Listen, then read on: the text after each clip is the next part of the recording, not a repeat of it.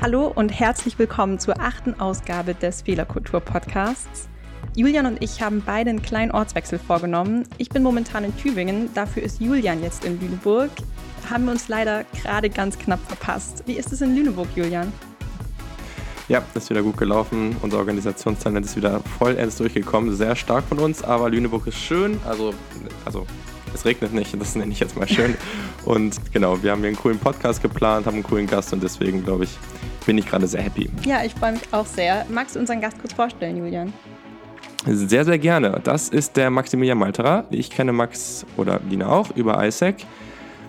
Die äh, Studentenorganisation haben wir schon einmal vor oder schon mehrmals vorgestellt. Max war dort erst Präsident in München, war dann in dem Jahr, wo ich praktisch Präsident war in Lüneburg, war er nationaler Präsident von Deutsch, ISEC Deutschland. Ist danach weitergegangen zu ISEC International, hat also alles gesehen, was man eigentlich so sehen kann in der Studenteninitiative, was sehr, sehr cool ist, weil es eben sehr viele verschiedene Facetten auch mitbringt. Danach ist er ins Berufsleben eingestiegen, war dann kurz bei Amazon und jetzt, was ich sehr, sehr spannend finde, ist er nach seinem LinkedIn-Profil Analyst New Digital Business bei der Deutschen Bahn. Das jetzt auch seit diesem Jahr. Und das Allercoolste an seinem Lebenslauf, er hat nämlich seine eigene Münchner Kaiserschmarrn-Alben gegründet und äh, auch sechs Jahre betrieben auf dem Oktoberfest. Und ich glaube, da müssen wir definitiv als erstes drüber reden. Aber erstmal herzlich willkommen, Max. Hi, danke, dass ich bei euch sein darf. Ja, als erste Frage, die habe ich mir aufgeschrieben und die muss auf jeden Fall gestellt werden. Was ist denn wirklich wichtig für so einen richtig guten Kaiserschmarrn? ja, ich kann jetzt natürlich nicht gleich die ganzen Betriebsgeheimnisse auspacken. Nein, Spaß beiseite. Ähm, ganz wichtig für einen richtig guten Kaiserschmarrn ist einfach das richtige Verhältnis von, von äh, Mehl, Eiern, Milch. Ähm, weil äh, ein guter Kaiserschmarrn soll ja richtig schön fluffig, also luftig sein. Das heißt, der muss auf der Zunge eigentlich, äh, eigentlich richtig schweben. Und äh, das zweite ist die richtige Karamellisierung. Also es soll trotzdem außen ein bisschen, ein bisschen knusprig sein, aber dann nicht zu sehr karamellisiert, dass es nur noch süß ist. Also da muss man schon lange mit rumprobieren, bis man da das richtige Verhältnis raus hat. Und dann, um das, äh, sag ich mal, die, die Kirsche oben drauf zu setzen, ist natürlich einfach auch nochmal ähm, die richtige Abstimmung von Zucker, wie viel Vanillegeschmack kommt mit rein, Vanillearoma. Und ob Rosinen mit rein müssen oder nicht, daran scheiden sich dann die Geister. Also das ist eine, eine unter Kaiserschmarrn-Liebhabern heiß diskutierte Frage. ähm, aber ich mag ihn lieber ohne Rosinen. Und dann der Großteil der Leute auf dem Oktoberfest auch. Von dem her gibt es ihn immer ohne Rosinen. Man hört auf jeden Fall, dass du dir viele Gedanken gemacht hast darüber und da richtig eingestiegen bist. Wie kam es denn dazu? Also was war so der Initial, dass du gesagt hast, ja, ich möchte gerne Kaiserschmarrn auf dem Münchner Oktoberfest verkaufen? Hm, das ist eine spannende Frage. Das passt, passt auch schon zum, zum Thema des Podcasts. Ähm, ich hatte mich, äh, ich habe direkt nach der, nach der Schule ein, Jahr bei einer Bank ein duales Studium angefangen, war aber sehr unzufrieden, hatte es nach einem Jahr auch aufgehört und habe dann äh, mich entschieden, Jura anzufangen zu studieren, mit dem Gedanken, naja, ich, äh, äh ich möchte mal später eigentlich ins Management und BWL macht ja jeder, ich, ich mache mal Jura. Ne? Das war so ein bisschen, bisschen salopp, die Entscheidung hat dann angefangen, Jura zu stehen und mir hat es äh, überhaupt nicht gefallen. Und ich habe gesagt, oh, wenn ich das sieben Jahre durchhalten muss, ähm, ich brauche irgendwas äh, nebenher, wo ich mich äh, irgendwie auch kreativ, gestalterisch austoben kann. Ich meine, Unternehmertum hat mich ja schon, äh, schon länger auch interessiert zu dem Zeitpunkt. Und ich habe auf dem Oktoberfest gearbeitet und habe gesehen, boah, irgendwie macht es mir auch Spaß, hier zu arbeiten. Ähm, es ist ja irgendwo auch lukrativ. Und habe mir dann überlegt, ja, wenn ich aufs Oktoberfest möchte, wie kann ich dann, äh, was wäre denn eine Geschäftsidee dafür? Und habe da mit verschiedenen Leuten gesprochen, die haben mir alle die Klassiker empfohlen, ja, bewirb dich mit einem Souvenirstand oder mit einer Currywurstbude oder einer Losbude, ich weiß nicht, ich habe gesagt, nee, also das will ich nicht. Ich mag irgendwie schon was, was auch äh, echt äh, Neues, was Innovatives und ich habe auch gesagt, ist überhaupt keine Chance, aufs Oktoberfest zu kommen mit so einem Klassiker, sondern die möchten ja auch was Neues mhm. haben. Und haben mir angeschaut, naja, was gibt's auf dem Oktoberfest noch nicht? Was passt auch dazu? So Bayern, Berge, Alpen. Und habe gesagt, oh mein Gott, es gibt, es gibt überhaupt keinen Kaiserschmarrn im Straßenverkauf. Und ich bin selber äh, begeisterter ähm, äh, Wanderer, Mountainbiker, Skifahrer. Also wenn ich in die Berge gehe, dann gibt es nicht immer einen Kaiserschmarrn. Und ich habe gesagt, das muss aufs Oktoberfest her. Und so ist dann die Idee für die Münchner Kaiserschmarrn-Alm entstanden. Ähm, ja. Ja, mega, ziemlich cool. Also ich, ich finde Kaiserschmarrn halt auch super lecker, deswegen ist das auf jeden Fall was, was auch sehr sympathisch ist. Und ja, also auf jeden Fall eine sehr, sehr coole Geschichte. Aber jetzt, wo du gesagt hast, so der Weg dahin war ja auch schon so ein bisschen, gab schon den einen oder anderen Stein, der, der da im Weg lag, sage ich mal. Ich stelle mir sowas jetzt nicht so vor, als ob das immer ohne jegliche Reibung ganz einfach funktioniert. Du gab es doch bestimmt ein paar Momente, wo du sagen kannst, so, das kann man so kategorisieren, dass ob man da Fehler gemacht hat, mal gescheitert ist, irgendwie das, was nicht ganz so gelaufen ist, wie man sich das vorher vorgestellt hat. Ähm, ja, auf jeden Fall. Also beim, beim Oktoberfest ist es so, man muss sich halt immer im Weihnachten davor vorbewerben. Man reicht eine relativ große Bewerbung ein, das ist ja alles äh, im öffentlichen Bereich. Ähm, und dann mhm. kriegt man im Mai, Juni eine Zusage oder Absage. Ich habe dann im Mai erstmal eine Absage bekommen. Das war also, sag ich mal, der erste, der erste Downer. Hat es irgendwo auch erwartet, aber natürlich trotzdem, man steckt viel Herzblut in so eine Bewerbung rein, die ganze Idee und dann kam erstmal mhm. eine Absage von der Stadt München. Ähm, die habe ich dann äh, im, im, August in China in, in, der Summer School verdaut. Und dann rief mich Ende August rief mich äh, meine Freundin aus, aus Deutschland, meine damalige Freundin an und sagt, hier ist ein Riesenpaket von der Stadt. Und ich dachte mir, hm, ich habe eigentlich nichts verbrochen. Was soll das sein? und sag, ja, mach einfach mal auf. Und ähm, dann kam Ende August nochmal eine Zusage zum Oktoberfest, weil ein anderer eben abgesprungen ist. Und dann saß ich dann in China drei Wochen vom Oktoberfest und äh, ich hatte ja nichts, ich hatte keinen Stand, ich hatte noch nie Kaiserschmarrn in meinem Leben gemacht. Viel gegessen, aber nie gekocht. Ähm, und äh, habe mich dann entschieden, ja, ich springe einfach mal ins kalte Wasser. Was habe ich zu verlieren? Ich meine, ich bin 21. Ähm, die Ersparnisse zur Not, die kann ich mir in den restlichen 60 Jahren meines Arbeitslebens wieder, wieder reinholen. Mhm. Ähm, bin zurück nach München geflogen, habe dann einfach losgelegt. Ne? Leute finden, kochen, Stand finden, Materialien, Maschinen, Zulieferer. Mhm. Und das war einfach Trial and Error. Ich hatte ja nichts davor gemacht. Das heißt, einfach jeden Tag rumprobiert. Ich habe äh, 20 Tage Kaiserschmarrn gekocht, bis ich das perfekte Rezept hatte. Und dann kam das Oktoberfest. Dann hatte ich da diese neuen Riesenpfannen, die ich gekauft hatte, die irgendwie nicht richtig funktioniert hatten. Da war dann der Kaiserschmarrn immer auf einem Drittel der Fläche großartig, auf einem Drittel war er verbrannt, auf einem Drittel war er zu, zu weich. Also tägliche Frustration, bis man allein diesen Kaiserschmarrn richtig hinkriegt. Und so gab es natürlich gerade in diesem ersten Jahr, auch in meinem zweiten Jahr noch einfach jeden Tag irgendwas, was nicht funktioniert hat, wo sich da mal ein Kunde beschwert hat, wo einer von äh, meinen Leuten aus dem Team unzufrieden war, wo man einfach kontinuierlich nachbessern muss und kontinuierlich halt wieder Lösungen finden muss für die Probleme. Ja. ja. Wie hat sich das Ganze denn dann so weiterentwickelt? Also hast du dir jedes Jahr aufs Neue überlegt, mache ich es jetzt dieses Jahr überhaupt nochmal oder nicht? Ich meine, du warst ja dann zu dem Zeitpunkt auch noch im Jurastudium, wenn ich das richtig verstanden habe. Oder hast du einfach genau. gesagt, nee, es hat so gut geklappt, das ziehe ich jetzt einfach weiter durch? Genau, also für mich war das eigentlich äh, äh relativ klar nach dem ersten Jahr, es hat gut geklappt. Ich möchte das auf jeden Fall weitermachen, auch ein paar Jahre machen. Ähm, und dann ist der Prozess, man muss sich jedes Jahr wieder bewerben, also man muss sich schon jedes Jahr damit auseinandersetzen. Automatisch möchte ich es wieder machen. Aber ich habe mich dann wieder beworben und habe dann im zweiten Jahr direkt die Zusage bekommen im Mai. Und mhm. da war dann für mich auch klar, cool, jetzt bin ich eigentlich auch drin. Ähm, wenn ich mir jetzt keine groben Fehler erlaube, dann kann es jetzt auch die nächsten Jahre so weiterlaufen. Und habe dann gerade im zweiten Jahr nochmal äh, viel Geld in die Hand genommen, um einfach alles auch professioneller zu machen, besser zu machen, weil ich wusste, ich bin jetzt hier auch auf mehrere Jahre.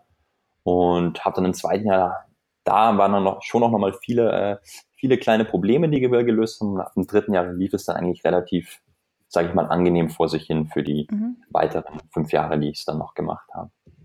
Sehr cool. Wenn du jetzt auf die Zeit zurückguckst, die du das gemacht hast, ich meine, das sind ja jetzt echt so ein paar Jahre, ne? da, da passiert ja einiges. Was war so das Hauptlearning für dich? Ähm, ich glaube, für mich das Hauptlearning war wirklich eigentlich im, im, im ersten Jahr, äh, weniger jetzt auf, sag ich mal, das professionell bezogen, als wirklich auf, aufs Leben. Ähm, ich hatte halt mhm. diese fünf Wochen, das erste Mal Oktoberfest, äh, 20, 20, auch mal 22 Stunden Tage. Also es war wirklich sehr extrem. Mhm. Und ich ähm, aber unheimlich viel Energie daraus gezogen. Also ich habe unheimlich viel Spaß gehabt. Äh, ich wollte viel machen und habe halt einfach so richtig gemerkt, wie viel Energie es einem gibt, wenn man was macht, wo man eine Leidenschaft dafür hat. Äh, habe natürlich auch für mich nochmal besser gesehen, was sind denn die Themen, die mir Spaß machen. Einfach gestalten, eigene Ideen, ein bisschen Kreativität, auch so die Komplexität, an vielen verschiedenen Feldern arbeiten, auch so ein bisschen Generalist sein. Und es hat mir dann eigentlich den Anstoß gegeben, auch mein Jurastudium abzubrechen, weil ich halt gemerkt habe, naja, ich bin ja hier, ich mag das überhaupt nicht machen, ich habe da gar keine Leidenschaft dran. Ich werde damit auch nie erfolgreich mhm. sein können. Und ähm, mhm. Passion, Leidenschaft ist ja schon, ich sag mal, ein bisschen verheizt so in, äh, in Medien und Blogs, äh, ein bisschen ausgerutscht. Aber das war für mich schon so ein Punkt, einfach dieses Grundthema, wenn ich in was erfolgreich sein möchte im Leben, dann muss es mir auch wirklich ähm, im Großteil Energie geben. Nicht einfach sein, aber auf jeden Fall Energie geben und ich eine Leidenschaft dafür haben. Und das war für mich ein, ein ganz, ganz wichtiges Learning, das ich aus dieser ersten Oktoberfesterfahrung rausgezogen habe. Ja, super. Also total spannend auch, dass du dann auch wirklich gesagt hast, dass du das als Initial genommen hast, dein Jurastudium abzubrechen. Wie ging es dann für dich weiter? Also du hast bis jetzt ja nicht mehr nur noch auf dem Oktoberfest, du machst ja noch so ein paar andere Sachen auch, beziehungsweise hast es dann ja auch irgendwann aufgehört. Wie hat sich das dann weiterentwickelt? Also Jurastudium abgebrochen, was kam als nächstes für dich? Genau, also wie es weiterging, auf Studienseite, ich habe mich halt entschieden, Jura abzubrechen, ähm, wollte was mit, mit Wirtschaft machen, eben auch aus meinem Interesse für Entrepreneurship heraus, ähm, aber irgendwas mit Technologiebezug und habe mich dann am Ende für die TU München entschieden und habe dort äh, Management und Technologie äh, angefangen. Äh, das auch nach zweieinhalb Jahren meinen Bachelor gemacht, also dann auch zügig durchgezogen, diesmal nicht abgebrochen.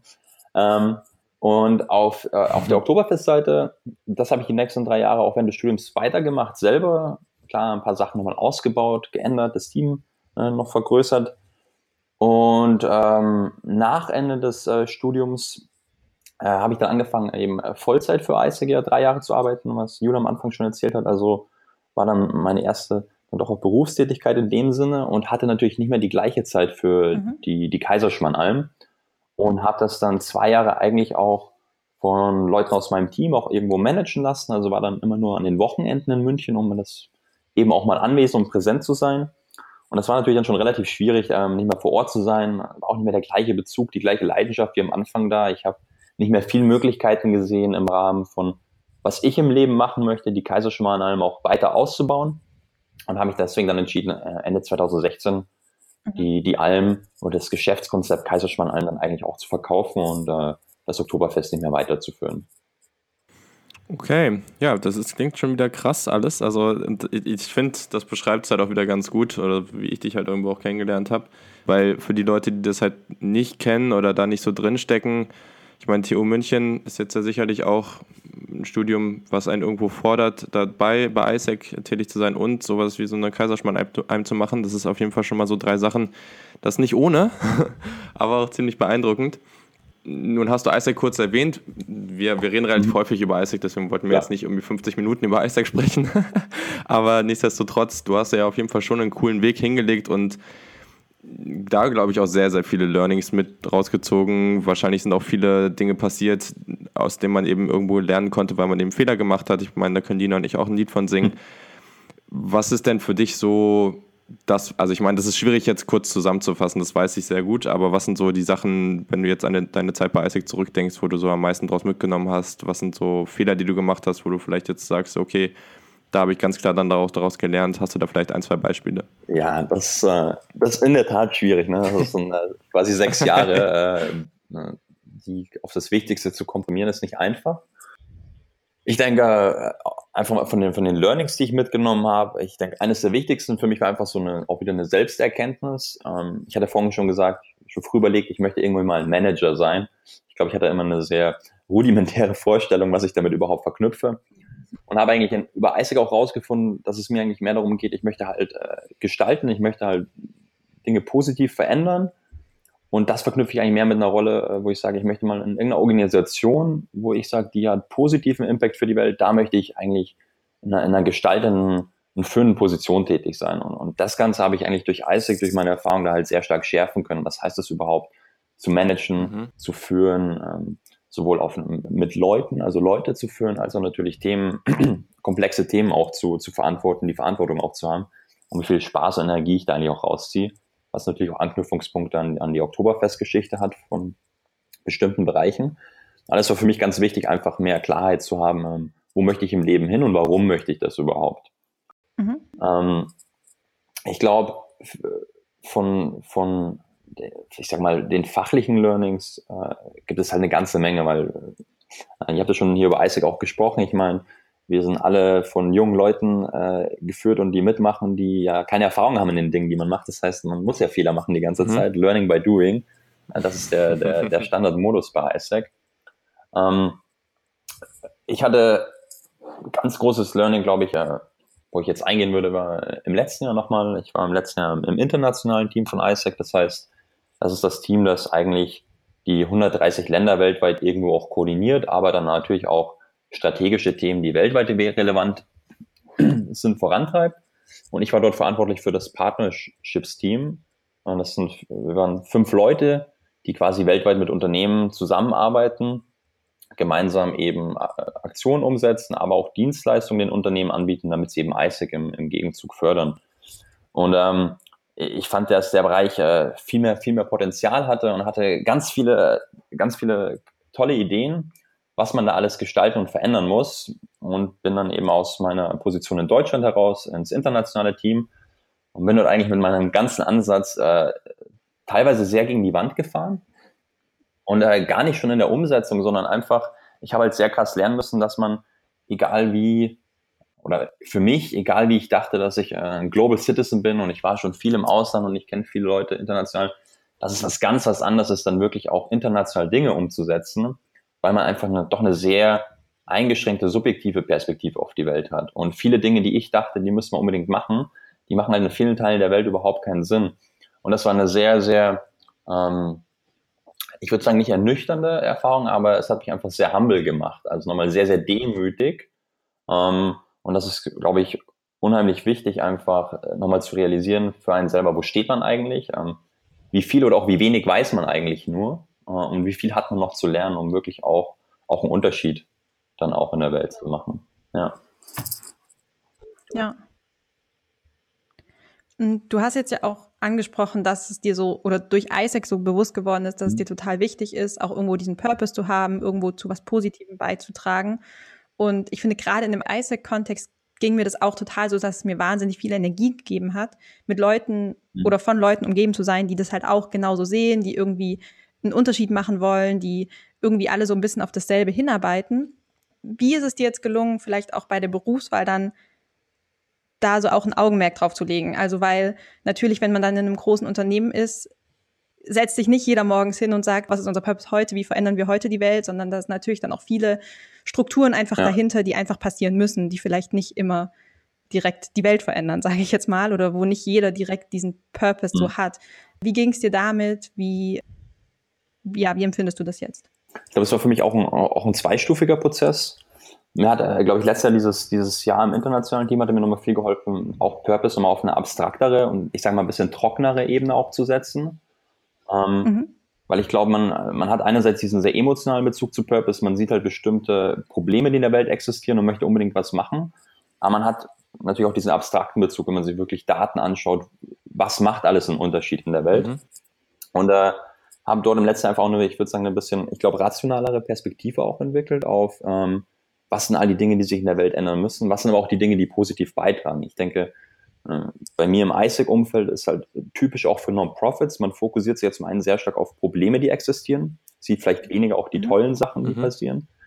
Gleichzeitig haben wir oft auch einen äh, doch sehr starken Widerspruch auch zum Privatsektor und war auch bei mir so, habe auch lange überlegt, ja doch eher in den Non-Profit-Bereich zu sehen und habe eigentlich letzten Jahren auch gesehen, naja, auch im, ich meine, viele von den Sachen, die wir heute nutzen, kommen aus vielen großen Unternehmen und machen die Welt in vielen Dingen viel besser. Ne? Ähm, also eigentlich sind viele große Privatunternehmen einfach Problemlöser, die die Welt besser machen. Und das war so die erste Grundlage für mich, nämlich dann auch zu entscheiden, okay, wo gehe ich jetzt hin mit meinem Karriereschritt? Ich möchte doch Richtung in, in den Privatsektor gehen. Und habe dann aber auch geschaut, mit was für Unternehmen kann ich mich einerseits identifizieren vom Purpose her, klar, aber andererseits auch, was ist eine Unternehmenskultur, die ich spannend finde und was auch eine Rolle, die ich spannend finde. Das heißt, das waren so die drei Faktoren. Ne? Und äh, Purpose war einer von den drei Sachen, die mir wichtig waren. Ähm, und war dann am Ende in zwei Bewerbungsprozessen. Ich war zum einen bei Amazon, wo ich Amazon einfach die Kultur unheimlich spannend fand, extrem innovatives Unternehmen, bewegt viel, fand die Rolle weniger spannend und ähm, fand halt den Purpose von Amazon eher so auf einer abstrakten Ebene, extrem innovativ. Man möchte das äh, kundenzentrierste Unternehmen der Welt sein, sehr spannend. Hat jetzt aber mit E-Commerce oder so fand ich jetzt, ja, jetzt nicht so impactful. Und bei der Bahn fand ich halt unheimlich spannend einfach dieses ganze Thema äh, Mobilität gestalten, was für eine wichtige Rolle Mobilität spielt, wie viel Einfluss auf Nachhaltigkeit Mobilität auch hat, weil dort halt so viel passieren muss, dass wir einen nachhaltigeren auch ähm, Planeten haben. Und äh, hatte dann eine Zusage bei Amazon schon äh, im Juli gehabt, habe bei Amazon angefangen und war bei, äh, bei der Bahn immer noch im Prozess bis im November. Bei Amazon habe ich im Oktober angefangen. Und ich habe bei Amazon halt wiederum gemerkt, ja, die Kultur ist echt, echt richtig geil, aber so der Purpose läuft im Endeffekt darauf hinaus, ja, wie können wir Leuten ermöglichen, noch mehr zu konsumieren, noch mehr zu kaufen. Mhm. Ja. Mögen jetzt Leute sagen, das ist einfach toll, jedem die Freiheit zu geben, zu konsumieren, was er möchte. Mich hat das halt überhaupt nicht berührt. Also jetzt zum Thema auch so Leidenschaft zurück. Der Purpose hat mich gar nicht berührt. Und da habe ich bei der Bahn halt das Angebot bekommen und da habe ich gesagt, boah, geil, ich kann hier im Bereich neue digitale Geschäftsmodelle daran arbeiten, wie entwickeln wir Mobilität mit Digitalisierung weiter, wie machen wir es nachhaltiger, wie machen wir es auch kundenfreundlicher natürlich.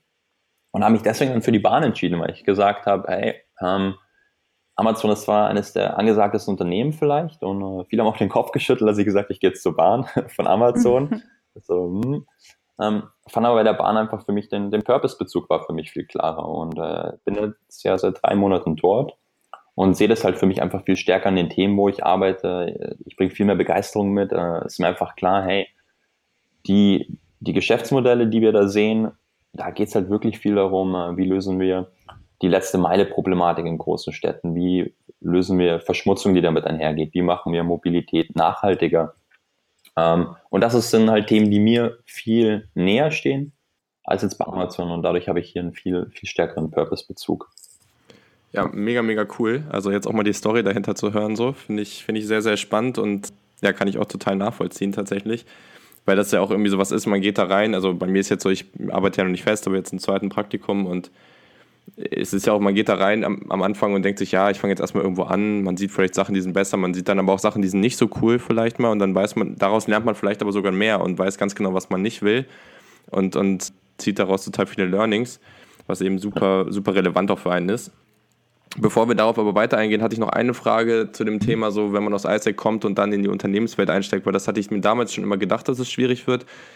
Und es ist mir dann auch irgendwo aufgefallen, weil du bei ISEC eben im Umfeld bist, weswegen ich auch da noch immer total viele Freunde in diesem, in diesem Bereich habe, so, weil das sind eben ganz viele Menschen, die sehr ähnliche Werte haben, die einfach wirklich einen ganz starken Drang danach haben, wirklich was zu verändern. Jetzt kommt man eben, du hast eben jetzt auch viel so über, über die Organisationsstruktur geredet, über das Inhaltliche, aber wie war jetzt der Austausch für dich auch mit, mit den Menschen eben, die, die du jetzt in Unternehmen triffst, die eben einfach einen anderen Hintergrund haben, die eben nicht diesen, diesen krassen Purpose vielleicht für mhm. sich gefunden haben. Vor allem ist es ja auch, bei ISEC setzt du dich da so intensiv mit auseinander. Das machen ja so wenig Menschen, vor allem in dem jungen Alter. Die meisten machen das nie, würde ich jetzt ja. mal so, würde ich jetzt mal so behaupten. Wie war das für dich? Hat dich das frustriert? Hat dich das eher motiviert? Wie bist du damit umgegangen? Ähm, also ich glaube zum einen, äh, ich habe es halt im Vorfeld auch versucht, möglichst bewusst zu machen, dass es mhm. halt schon ein sehr anderes Umfeld sein wird. Mhm. Ähm, und äh, hatte es auch wieder natürlich schon zwei Erfahrungen. Ne? Äh, bei Amazon war das halt äh, nochmal deutlich extremer. Äh, einerseits war es ein sehr junges Umfeld, das war halt toll, wie bei ISIC auch. Ich meine, die meisten waren zwischen 25 und 35, also man hat halt eine sehr frische Umgebung. Gleichzeitig war es einfach sehr fokussiert auf, naja, das hier ist meine Arbeit, ich mache meinen Job. Und ähm, wir haben schon auch so die, die größeren Diskussionen, die viel purpose-bezogenen Themen. Das heißt, die habe ich mir dann halt auch eher im Privaten auch gesucht über mein, mein Netzwerk. Mhm. Und bei der Bahn ist es jetzt ein bisschen anders, muss ich echt sagen. Also, wo es auch schon auch mit meinen, meinen Kollegen, wo man auch so eine Diskussion führen kann. Ähm, also, wo es dann auch mal darum geht, okay, welchen Purpose hat denn das Business überhaupt oder die Idee? Ähm, das ist auf jeden Fall gegeben. Ähm, was mir halt fehlt, ist natürlich einerseits auch die Diversität. Ich meine, da ist jetzt die Deutsche Bahn natürlich äh, doch mhm. relativ ein deutsches Unternehmen noch und Diversität bringt einfach viele verschiedene Perspektiven, ja. wo man einfach ja. anders äh, gefordert ist. Ähm, und klar, es ist auch eine, dennoch eine Umstellung von der Kultur her, aus einer Organisation zu kommen, wo der Älteste vielleicht 31 ist. Das heißt, die einfach sehr jung, sehr schnell ist, ähm, sehr agil, dynamisch, wo jeder mitgestaltet. Und jetzt bin ich halt in einem, in einem Großkonzern, wo Dinge viel formaler ablaufen, strukturierter, hierarchischer. Das ist ein Prozess, der manchmal auch äh, natürlich ein bisschen schmerzhaft ist, sich da erstmal dran zu gewöhnen. Du hast jetzt die Kultur von der Bahn angesprochen und das lässt sich jetzt super mit unserem Thema auch verbinden. Gerade in so einem Unternehmen, was vielleicht nicht so 100% agil ist, was jetzt vielleicht nicht Amazon ist, wo alle irgendwie noch unter 30 sind, so. Wie ja. hast du das Gefühl, wie wird damit umgegangen, wenn Fehler gemacht werden? Welche Unterstützung bekommt man? Wie wird das betrachtet? ja, wie würdest du mhm. die Fehlerkultur bei der Bahn so beschreiben und welche Relevanz hat das vielleicht auch? Mhm. Ja, ist natürlich ganz schwer zu sagen, weil ich halt jetzt äh, noch, noch relativ frisch bin. Ja. ähm, und ich glaube, die Bahn, also was ich halt jetzt schon gesehen habe, ne, man sagt die Bahn, aber die Bahn, das sind Dutzende von Unterunternehmen. Also es ist halt ein sehr diverses Unternehmen, wo im Güterbereich vielleicht noch viel traditioneller funktioniert, als wir jetzt ähm, dann im Personenverkehr oder wir im, im, im Digitalbereich einfach da schon ganz anders arbeiten. Also wir sind im Digitalbereich äh, dann doch sehr flache Hierarchien auch haben, ähm, versuchen relativ agil zu arbeiten, mit kurzfristigeren Plänen, mehr mit Sprints zu arbeiten aber das alles noch relativ neu ist. Also man, man probiert Sachen aus und sieht halt, was funktioniert, nicht funktioniert. Von dem her ist es ein sehr, äh, ja, kulturell auch dann divers, wie man mit Agilität und auch mit Fehlern arbeitet. Ähm, äh, ich weiß, es ist auch, ein, auch schon mit verschiedenen Leuten gesprochen, es ist auch ein Gesprächsthema, wie, wie, wie man diese Fehlerkultur auch mehr ins Haus bringt und Feedbackkultur. Ich meine, das ist, glaube ich, ein Thema ja für viele deutsche Unternehmen und auch viele deutsche mhm. Großkonzerne. Ähm, habe jetzt auch nicht so, wo ich sage, das sind schon die konkreten Sachen, die gemacht werden oder die konkreten Probleme, auf die man stößt. Ich denke, ein, ein wichtiger Bestandteil, an dem gearbeitet wird, ähm, ist das Thema natürlich Feedback-Kultur, ähm, weil ich denke, für mich zumindest auch Fehlerkultur und Feedback-Kultur, die gehen halt Hand in Hand. Ja. Ähm, wie, wie gebe ich Feedback? Was ist eine einheitliche Feedback-Kultur? Ähm, wo wissen Leuten auch, in welchem Rahmen kann ich halt Feedback geben, um mir dann Punkte anzusprechen, die nicht optimal gelaufen sind. Ähm, weil ich glaube, um, um eine Fehlerkultur aufzubauen, brauche ich ja erstmal ein, ein, klares, ein klares Kommunikationsverständnis, wie ich überhaupt über Fehler rede. Äh, ja. Und das ist halt dann, denke ich, Feedback ist dann ein ganz entscheidender, entscheidender Faktor, der meines Erachtens definitiv auch noch mehr kommen muss, über den aber auch schon viel gesprochen wird, auch im Unternehmen. Aber also, also, wir hatten da auch schon mal in einer Ausgabe drüber geredet. Und Feedback, also da wird viel drüber geredet und viele Unternehmen sagen auch von sich, ja, bei uns wird total viel Feedback gegeben und wir sind da auch total offen und wir wollen das auch alle. Aber ich, also mein Eindruck ist schon oft, dass es halt mehr, das wird erstmal so gesagt, aber so richtig umgesetzt wird es dann halt doch nicht. Also hast du ja dann auch von den Unternehmen, die dann eher jährliches Feedback-Gespräch mit der Führungskraft haben, die eigentlich nie wirklich da ist und wo, wo das dann halt irgendwie auf, auf Zahlen ähm, basiert, was ja auch gar nicht schlecht ist, aber gibt dann ja schon noch andere Eindrücke, die da irgendwie mit reinspielen sollten. Alle wollen irgendwie dahin, dass man konstant Feedback gibt, dass man wirklich das, dass erstens Räume dafür geschaffen werden und, und dass eben dann auch irgendwie was passiert, was ein bisschen, naja, konstanter passiert einfach. Also eben weg davon, von diesem Einjahres-Feedback-Gespräch oder halbjährlichen, beziehungsweise das ist so mein Verständnis davon, wie es sein sollte. Genau. Was ist dein Eindruck, wie würdest du das gerne sehen oder was hast du auch das Gefühl, was realistisch ja. ist, wo man da hinkommen kann? Also ich glaube, das sind halt zwei Sachen. Ne? Das eine ist, äh, glaube ich, wie, wie du sagst, wie kriege ich so Standardpunkte hin, dass man Feedback gibt, sei es nach äh, mhm. jeder Projektphase, oder in jedem wöchentlichen Teammeeting oder einfach fest einmal im Monat, lass uns als Team drüber sprechen, was lief gut, was lief nicht gut. Die andere Seite ist die individuelle Ebene. Wie kriege ich Leute dazu, dass sie besser mit Feedback arbeiten? Ähm, was die Bahn, zumindest bei uns im Bereich, versucht, ist halt auch, gerade jetzt im Digitalisierungsbereich, halt einfach auch äh, externe reinzuholen, die vielleicht nicht den typischen Lebenslauf auch haben. Ich meine, da bin ich jetzt auch ein Beispiel dafür, ähm, was halt mhm. auch ein Grund war, warum ich auch das Programm auch spannend fand oder dafür auch attraktiv war für die Bahn. Und man sagt, ich möchte halt ein paar Querdenker haben, die einfach Dinge auch anders sehen. Das heißt, ich sehe mich dann selber noch in der Rolle, wie bringe ich Feedback-Kultur auch mit rein. Das heißt, ich gehe viel zu Kollegen und frage viel nach Feedback. Ich stelle auch noch meinem Chef einen Feedback-Termin ein, wenn ich Feedback haben möchte. Äh, ich versuche das Team auch anzuregen, eben, dass wir auch mal regelmäßig Lessons learned machen, ähm, also uns mehr damit auseinandersetzen. Was haben wir denn jetzt eigentlich, ja, was haben wir gut gemacht, schlecht gemacht in dem letzten äh, Marketing-Ansatz und wie können wir den nächsten besser machen? Also das ist meine individuelle Rolle, die ich dafür wichtig halte. Und ich sehe auch viele andere Leute auch im, im Intranet, die von extern gekommen sind, die halt solche Themen mehr pushen. Ähm, das ist die eine Ebene. Auf der anderen Ebene gibt es auch an verschiedenen Ebenen bei der Bahn eben auch schon Projekte, wo wirklich agile Strukturen umgesetzt werden. Ähm, gutes Beispiel ist unsere IT-Tochter, die, die DB Sistel, die bis 2020 äh, alle 4000 Mitarbeiter in agilen Strukturen haben möchte. Also selbstorganisierte Teams, ähm, wo natürlich ganz anders mit gearbeitet wird, äh, dann auch mit Sprints gearbeitet wird. Also das wird umgesetzt. Da wird mhm. nicht drüber gesprochen, sondern das wird umgesetzt. Ähm, große Herausforderung sehe ich halt nach wie vor. Ich, schon auch einfach der Rahmen, in dem, in dem das Unternehmen halt auch agiert. Jetzt die Bahn, das ist halt einfach, wir sind auch in Deutschland. Ähm, äh, das heißt, viele von den Leuten, die man ja auch ins Unternehmen holt, sind halt auch aufgewachsen mit einem Schulsystem, das eigentlich nicht äh, fehlerfreundlich ist, vielleicht auch mit einer mhm. Erziehung, die nicht fehlerfreundlich ist. Und ja. das dauert halt einfach, bis man das dann auch selbst äh, als Unternehmen oder als Führungskräfte auch irgendwo ändern kann oder, oder, um, oder ja, einfach ändern kann.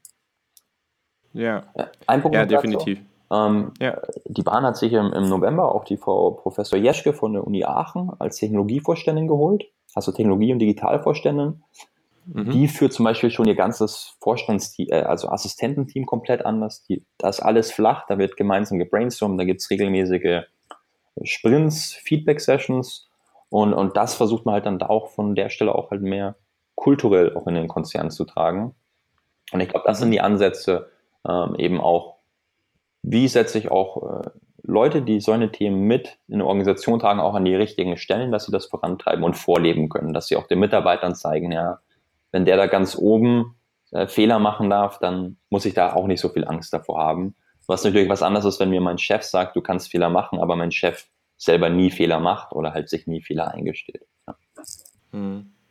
Ja, krass. Ja, also das klingt auf jeden Fall sehr, sehr gut und auch einfach nach der richtigen Entwicklung. Ne? Es geht ja gar nicht darum, dass man jetzt schon da ist, aber auf jeden Fall, dass man das Gefühl hat, dass was passiert. Und ein Punkt, der mir jetzt dabei hängen geblieben ist, ist, glaube ich, auch, was du jetzt von dir individuell erzählt hast, weil für mich ist es oft auch sowas, habe ich das Gefühl, oder bekomme ich das Gefühl, in einem Unternehmen wirklich auch sowas machen zu können? Einfach, ich stelle jetzt jemanden Feedback-Termin ein oder werde ich da nicht total komisch angeguckt, wenn ich sowas mache? Das sind solche Geschichten. Ich glaube, da viele denken sich vielleicht auch mal, ja, ich würde mir jetzt gerne Feedback holen, trauen sich aber nicht, das zu tun. Das ist dann auch sicherlich eine Blockade auf der eigenen Seite, weil viele das, der Chef das wahrscheinlich eher cool finden würde oder sagen würde, ja, ist doch super, mach das ruhig. Ähm, aber man kommt gar nicht erst auf die Idee. Aber anscheinend scheint das, das, das, Surrounding bei dir und dann in Kombination eben mit dir als Person irgendwie auch so gut zu funktionieren, dass, dass das eben funktioniert und dass du das umsetzen kannst, was wirklich sehr, sehr gut klingt. Eine Frage, die ich jetzt noch ganz kurz dazu hatte, vor allem weil du ja im Digitalisierungsbereich jetzt auch ziemlich stark bist und auch eben tätig bist, so, wo hast du denn das Gefühl, dass bei dem Thema Feedback und Fehlerkultur Digitalisierung selber, Tools und all solche Geschichten irgendwie hilfreich sein können? Das ist eine gute Frage. Ähm, also ich glaube, von, von konkreten Tools muss ich sagen, äh, fallen mir jetzt, also konkrete Tools für Feedback äh, und Fehlerkultur fallen mir keine ein. Was ich glaube ich, was halt inhärent ist, ist in vielen Tools, ähm, dass sie sehr viel agiler gestaltet sind. Also wenn wir allein jetzt Trello nehmen, wenn man mit Trello als Projektmanagement-Tool arbeitet, ich habe meine ganzen kleinen Cards, in die ich ja relativ kleine Themen habe, die schieben wir jede Woche hin und her. Das heißt, implizit muss ich mich jede Woche damit auseinandersetzen, habe ich hier planmäßig Fortschritt gemacht oder nicht. Äh, ich setze mir im Teammeeting aber so, naja, wenn ich jetzt nicht Fortschritt gemacht habe, fragt vielleicht doch einmal jemand, warum. Das heißt einfach, dass das Tool an sich ermöglicht schon eine ganz andere Auseinandersetzung mit den Themen, an denen man als Team arbeitet. Wohingegen, wenn ich jetzt mal ein klassisches äh, Gantt-Chart hätte, wo ich einfach den ganzen Prozess einmal ausgemappt habe, ähm, dann ist es einfach schon kein dynamisches Tool. Ne? Das ist einfach nur abhaken oder nicht abhaken. Und ich glaube, die Dynamik durch so eine Tools ermöglicht einfach auch mehr Auseinandersetzung mit dem Fortschritt oder Nicht-Fortschritt, den man hat und dadurch auch mehr Kommunikation über dem und legt dann eine Grundlage, dann auch mehr in eine, in eine Feedback-Kultur aufzugehen oder eine Fehlerkultur. Ja. Das ist doch ein super gutes Schlusswort, beziehungsweise bietet gerade die perfekte Verbindung zu unserer ersten Outro-Frage, sage ich mal. Was ist eine App, die du jetzt ganz für dich privat in deinem eigenen Leben empfehlen würdest, die dir hilft, äh, die du gut findest? Hm. Ich zücke mal mein, ich zücke mal mein, mein Handy. Äh, gibt es, äh, es gibt es reichlich Auswahl. Ähm, ich glaube, wenn ich, wenn ich alle Apps löschen möchte, welche löschen würde, welche ich auf jeden Fall am Handy lassen würde, wäre für mich äh, Todoist. Todoist ist eine, eine To-Do-App, ähm, die ich spannend finde, die halt sehr, sehr simpel ist. Aber für mich auf einer höheren Ebene ist für mich To-Do eigentlich so ein Bewusstseinswerkzeug, weil ich dank To-Do einfach viel bewusster leben kann. Das eine ist, äh, es hilft mir eigentlich, wenn ich irgendwelchen Gedanken habe, der irgendwann erledigt gehört, ich schiebe ihn einfach in To-Do rein und mhm. habe meinen Kopf dann frei. Also ich schiebe in To-Do rein und habe meinen Kopf frei. Das andere ist einfach, ich setze, ich meine, in der Früh, die erste Sache, die ich mache, ich schaue mir meine To-Dos für den Tag an und entscheide mich dann auch ganz bewusst, was davon mache ich heute und mache ich auch nicht. Also das heißt für mich nicht, weil es da drin steht, muss ich es machen, sondern ich setze mich halt bewusst damit auseinander, was davon hat heute eigentlich Relevanz, was davon macht überhaupt einen Unterschied und was habe ich vielleicht einfach nur mal reingestellt, weil es jemand anders gesagt hat, ich soll es machen oder weil es äh, relevant aussah. Und dadurch hilft mir halt To-Do's, glaube ich, einfach äh, effektiver zu leben, ähm, aber auch einfach bewusster zu leben. Und das ist für mich eigentlich das, das Wichtigste, dass ich bewusste Entscheidungen treffe, was mache ich, bewusste Entscheidungen, was mache ich nicht. Ähm, sowohl bezogen auf mein professionelles Leben als auch auf mein privates Leben. Das ist ganz witzig tatsächlich, wenn du jetzt das so erwähnst, weil da gibt es ja auch eine kleine Hintergrundgeschichte dazu. Als du Präsident von ISEC Deutschland warst, da weiß ich noch, dass ich in irgendeinem von deiner Videos, hast, hat man irgendwie das mal kurz gesehen oder so. Und dann habe ich dir die Frage gestellt, über Slack war das dann, glaube ich, habe ich dir die Frage gestellt, ob du da nicht mal was genauer zu erzählen kannst, was du, wie du dich selber managst und deine To-Dos. Und dann hast du damals ein Video gemacht, was du dann so ganz ISEC an die Präsidenten von ISEC Deutschland geshared hast ähm, was sehr interessant war. Und daraufhin haben Lina und ich, die wirklich konstant über iStack, aber auch seitdem immer konstant am Optimieren sind, welches neue To-Do-Tool irgendwie doch besser sein könnte und wie man seinen eigenen Ablauf noch optimieren kann, haben dann auch angefangen, das zu nutzen. Und nutzt ihr es noch oder habt ihr mittlerweile was Besseres? Ich nutze es tatsächlich nicht mehr, aber ich bin naja, also das Ding ist irgendwie immer, ich bin da wirklich immer noch konstant am, am Hin- und Herwechseln, weil ich auch das Gefühl habe, dass verschiedene Tools auch zu verschiedenen Situationen passen. Also wie ich bei ISAC gearbeitet habe oder was ich da auch für To-Dos, für, für Projekte hatte, das war, das hat viel besser zu sowas gepasst, als wenn du jetzt zum Beispiel irgendwie in einem Praktikum bist, wo du wirklich viele Alltagsaufgaben hast, die sich immer wieder wiederholen, zum Beispiel. Irgendwie ich, bin ich noch immer teilweise am struggeln, da wirklich das eine Tool für mich zu finden, was ich da nutzen will. Trello nutze ich zum Beispiel momentan auch. Bin halt auch so ein Mensch, der sich immer unglaublich viele Reminder selber einstellt, was eigentlich auch nicht unbedingt gut ist, aber das ist aber tatsächlich ganz, ganz witzig, dass du das immer noch so konstant nutzt und ja, muss mal gucken, wohin mich die Reise da bei dem Tool in, in der Zukunft dann da so hinführt, aber ja. Ja, ich habe es jetzt tatsächlich wieder runtergeladen. Ich hatte es zwischendurch nicht, auch so ein bisschen aus dem Grund im Auslandssemester habe ich es irgendwie nicht gebraucht. Jetzt habe ich es mir wieder runtergeladen und bin eigentlich wieder voll begeistert. Also ich bin wieder so, ja, doch, ist ein super Tool. Da hattest du auf jeden Fall einen großen Impact. also, ja. Ich, ich werde du mal eine Rechnung schicken. Mach das. Genau, ich mache einfach mal weiter. Wir hatten das ja schon mal gemacht, deswegen ich muss jetzt langsam mal kreativ werden hier. Letztes Mal habe ich Slack gesagt und dieses Mal sage ich jetzt einfach mal Evernote. Evernote, es gibt viele verschiedene Apps zu diesem Thema. Da kann man auch einfach die normale Notes-App von Apple oder sowas nutzen, aber ich, Evernote finde ich einfach mega gut, nutze ich unglaublich viel, weil ich eben auch ein Mensch bin, dem, dem es ganz, ganz wichtig ist, oder ich, ich kriege andauernd irgendwelche Ideen oder irgendwelche Ansätze, wenn ich gerade in der Bahn stehe und mir irgendwas gerade in den Kopf kommt und ich muss das dann immer gleich aufschreiben, weil ich das wirklich ganz schwierig finde, den Gedanken, okay, ich merke mir das jetzt die ganze Zeit, was ist, wenn es verloren geht und habe eben schon immer viele Sachen, über die ich mir so Gedanken mache, was auch manchmal ganz hilfreich sein soll, habe ich gehört. Und genau, dementsprechend ist Evernote da so meine Go-To-App mhm. an der Stelle. Das ist auch meine Nummer zwei gewesen. Ich sage jetzt aus gegebenem, gegebenem Anlass, weil ich es gestern ganz viel genutzt habe in der Bahn, Audible. Da habe ich zu Weihnachten so einen zwölf monats gutschein bekommen und finde es echt total cool, einfach sich so Bücher runterladen zu können und die sich anhören zu können. Ich finde es tatsächlich schwer, das so bei kurzen, so Busfahrten in Lüneburg oder so zu nutzen. Aber wenn man so eine längere Bahnfahrt hat, finde ich es ziemlich, ziemlich cool, mal so ein Hörbuch zu hören und nicht zehn Podcasts hintereinander, weil man sich da dann wirklich auch die Zeit für nehmen kann. Stimmt. Ist ja auch, also eine App, die da auch noch cool ist, ist Blinkist. Das ist auch aus der ISEC-Zeit, da habe ich das auch irgendwo aufgeschnappt. Habe ich, glaube ich, auch sogar noch ein Abo, aber benutze es in letzter Zeit sehr, sehr wenig, was schade ist. Das ist so eine App, die Bücher oder vor allem Managementbücher halt irgendwie zusammenfasst auf, ich weiß gar nicht wie lange, 20, 25 Minuten oder sowas kann man lesen oder sich als Hörbuch anhören. Aber es ist halt sehr oft so, dass dort so 5, 6, 7 relevante Punkte eigentlich sind und der Rest der 300 Seiten Stimmt. sind halt eigentlich nur dafür da, um das so ein bisschen auszuschmücken. Und das ist auch eine sehr, sehr coole App auf jeden Fall. Benutze ich aber in letzter Zeit relativ wenig, weil ich mir dann doch immer zu viel Podcast gebe. genau, aber so viel dazu. Wollen wir doch mal mit der Rapid-Fire-Runde weitermachen. Dina, hau doch mal eine Frage raus. Sehr gerne. Wenn ihr euch entscheiden müsstet, ihr könntet entweder einen Tag an eure Woche dranhängen, also dass die Woche acht Tage hat, oder drei Stunden an jeden einzelnen Tag. Wofür würdet ihr euch entscheiden? Ich rechne gerade drei Stunden pro Tag.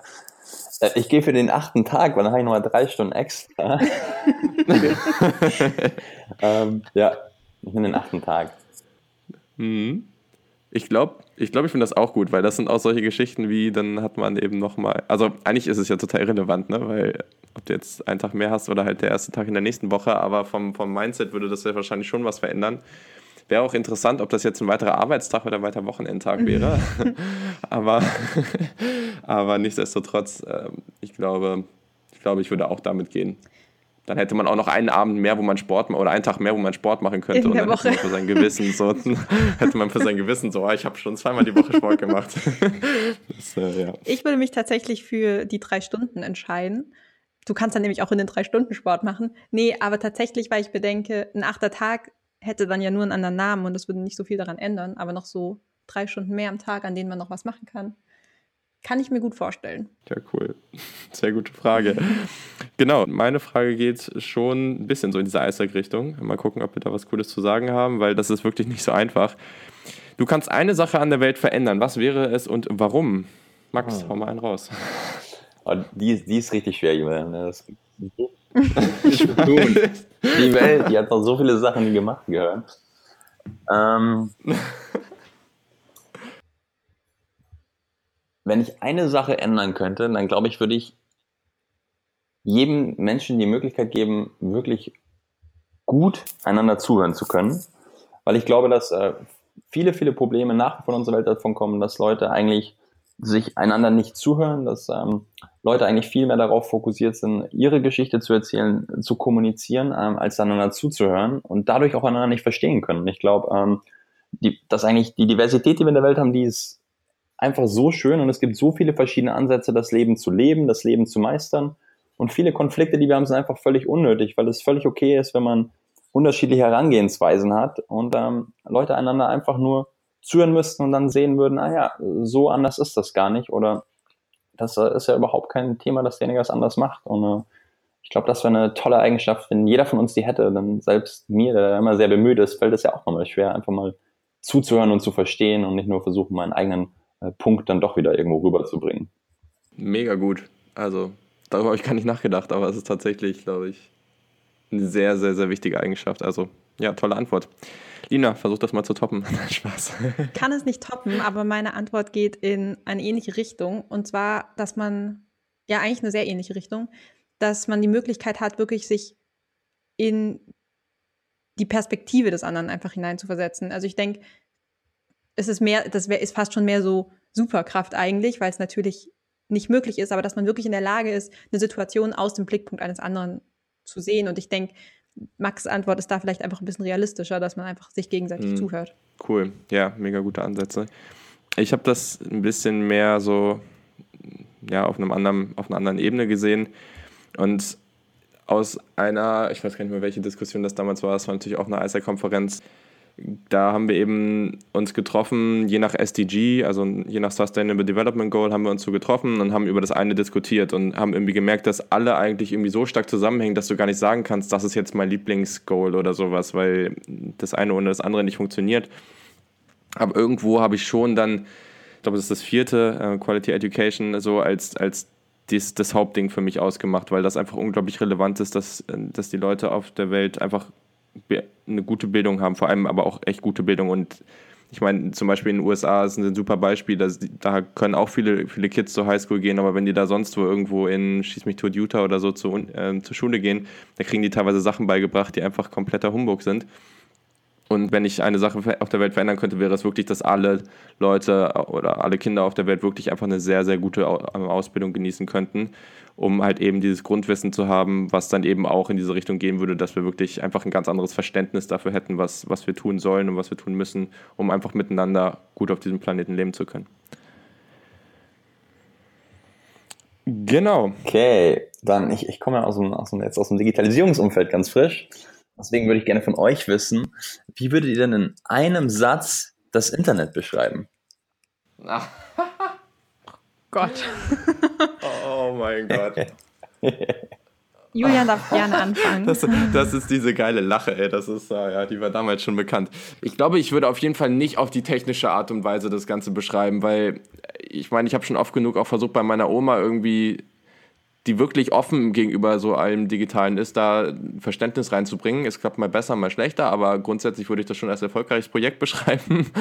aber deswegen würde ich da, glaube ich, schon eher auf, auf so das, was es einem bringt und weniger die technische Art und Weise gehen, weil das ist, glaube ich, schwieriger zu verstehen. Oh, aber so in einem Satz, ich würde oh, die Ganzheitlichkeit des Ganzen, was oder was da so alles vorhanden ist, macht es unglaublich schwierig. Also ich glaube, ich würde, ich glaube, ich würde sagen, dass äh, das Internet ein Ort ist, an dem man die Möglichkeit hat, unglaublich viel Wissen auf eine sehr, sehr schnelle Art und Weise zu konsumieren und sich gleichzeitig an diesem Ort aber auch mit anderen darüber austauschen zu können.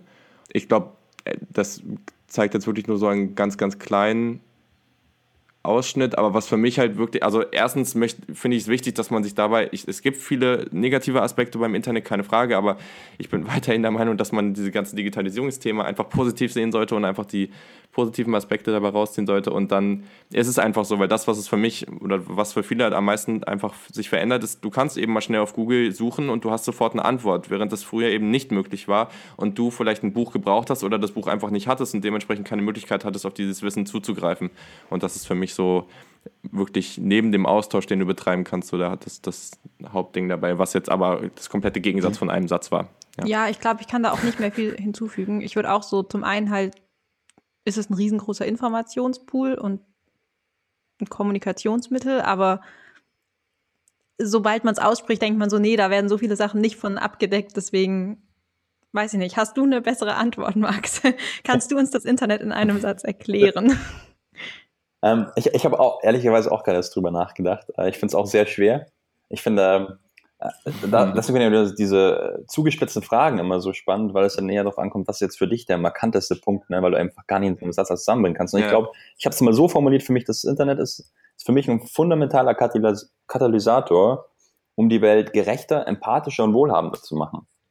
Ähm, weil ich, ich glaube, ihr habt es vollkommen richtig gesagt, äh, das Internet hat einfach so viele Aspekte beeinflusst, aber ich glaube, das sind für mich so die drei wichtigsten Punkte für mich äh, als Individuum, ja. die das Internet eigentlich, eigentlich der Welt bringt mhm. und für mich halt auch wichtig einfach der ganzen Welt bringt. Und äh, ja, bin gespannt, was danach alles kommt. Cool. Ja, das ja. ja ist vor allem, ich finde das jetzt auch gerade ganz schön an dem Punkt, weil ich meine, gerade momentan diese ganze Facebook-Diskussion und diese ganzen Themen, viel Angst, die auch rumgeht, jetzt gar nicht nur deswegen, sondern allgemein wegen der Digitalisierung, hört man ja momentan einfach super viel zu. Und das finde ich ganz schön, dass wir hier an dieser Stelle irgendwie alle drei klar aufzeigen, dass das ja. für uns einfach was sehr, sehr Positives ist. Und, ähm, ein, ja. ein, kurzer Gedanke dazu noch, äh, da wir jetzt gleich am Ende des Podcasts sind. Ich denke, es halt, ja. ich finde es halt nochmal Aspekt, ne, Fehlerkultur auch nochmal größer gedacht. Ich glaube, ähm, äh, wir Menschen, wir sind halt nicht allwissend. Und wenn immer wir neue Sachen machen, da werden halt auch immer Sachen dabei rumkommen, die halt dann nicht gut laufen, wo man erst lernt. Und äh, die Facebook-Diskussion ist halt eine gute Sache. Ne? Facebook hat extrem viel gebracht uns allen. Und jetzt sieht man, ja, manche Dinge sind dabei halt einfach nicht gut und da muss man jetzt nachsteuern. Das, das ist so. Man wird halt nie die perfekte Innovation haben, die nur Gutes bringt, sondern da sind immer irgendwo Fehler dabei, die man dann wieder, wieder nachbessern muss. Ja. ja. Ja. Ja, sehr cooler Aspekt. Hast du, hast du vollkommen recht, stimme ich zu 100% zu. Und an der Stelle können wir dann auch einfach kurz darauf eingehen, wofür wir gerade so dankbar sind. Dina. Ich halte mich heute mal ganz kurz. Ich bin gerade sehr dankbar, dass das Wetter hier in Tübingen so schön ist und ich freue mich schon sehr, jetzt gleich einmal rauszugehen und den Samstag zu genießen. Ist es Samstag? Ja, oder? Ja. ja. mein Gefühl für Wochentage ist momentan nicht vorhanden. Geil. Ja. Cool.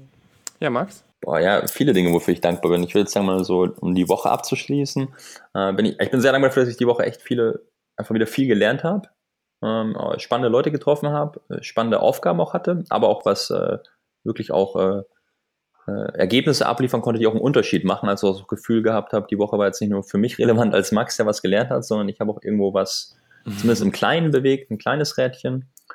Ähm, mhm. Und ich bin sehr dankbar dafür, äh, ja, jetzt heute mit meiner, meiner Freundin dann noch einen, einen schönen Samstag mit viel Kochen äh, haben zu können. Also auch die kleinen Dinge im Leben zu wertschätzen. Sehr cool. Das finde ich gut.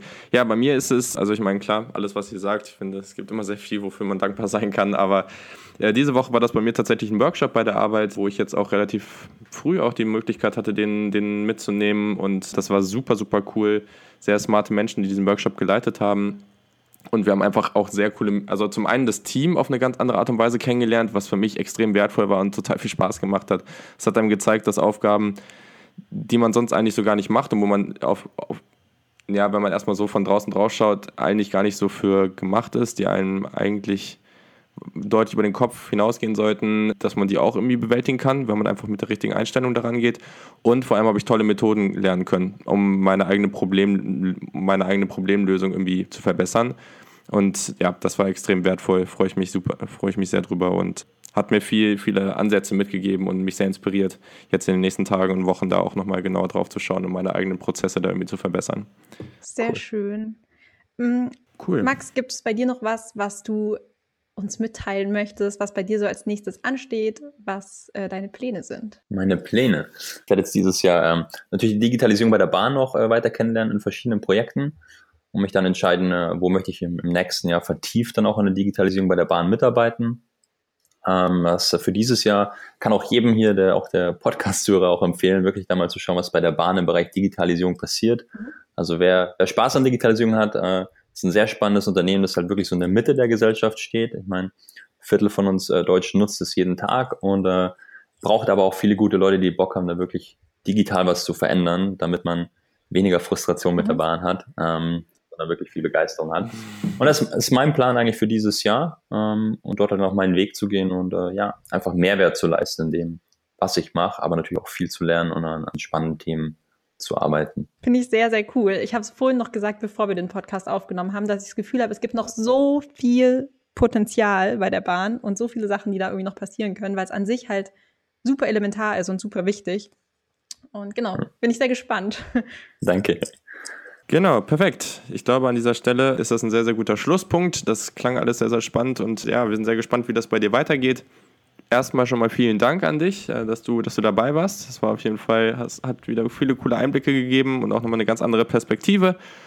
Und ja. Ja, ich, ich danke euch äh, ne, für die Einladung. War, haben mir viel Spaß gemacht, äh, war auch echt, äh, echt cool, nochmal so manche Dinge zu reflektieren, über die man jetzt sich schon länger keine Gedanken mehr gemacht hat. Von dem her Vielen, vielen Dank an euch zwei, äh, dass ich hier dabei sein durfte. Ja, perfekt. Genau, als kleinen Abschluss noch kurz, wo ihr uns finden könnt. Wie immer natürlich hören auf Soundcloud, iTunes, Stitcher, TuneIn und genau alle Leute, die uns ab und zu mal wieder fragen mit Spotify. Wir versuchen das. Momentan muss man da aber noch wen kennen. Das wird vielleicht bald irgendwann mal geöffnet. Dann werden wir natürlich die Ersten sein, die da drin sind. Aber momentan. Oder wenn ihr Connections habt und uns da irgendwie vermitteln könnt, immer sehr gerne. genau, auch das, ne? The Power of the Network äh, nutzen. Aber genau, nee, das klingt auf jeden Fall gut, aber das ist momentan eben noch nicht möglich.